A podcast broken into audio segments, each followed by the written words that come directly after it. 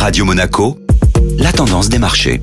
La tendance des marchés avec la Société Générale Private Banking. Bonjour Julien Thomas Youlou. La Bourse de Paris boucle une quatrième séance de baisse consécutive. Le CAC 40 a une nouvelle fois été pénalisé hier par l'inquiétude concernant le futur des politiques monétaires. La BCE, la Fed et la Banque d'Angleterre ont été claires. Face à une inflation toujours trop forte, elles vont maintenir des taux élevés aussi longtemps que nécessaire. Du côté des valeurs, le secteur du luxe paye encore son exposition à l'économie chinoise, qui reste pénalisée par les difficultés de son secteur immobilier. Wall Street n'a pas échappé à cette tendance baissière et perdait plus de 1% à la clôture européenne. La confiance du consommateur aux États-Unis s'est d'ailleurs plus fortement dégradée qu'attendu au mois de septembre.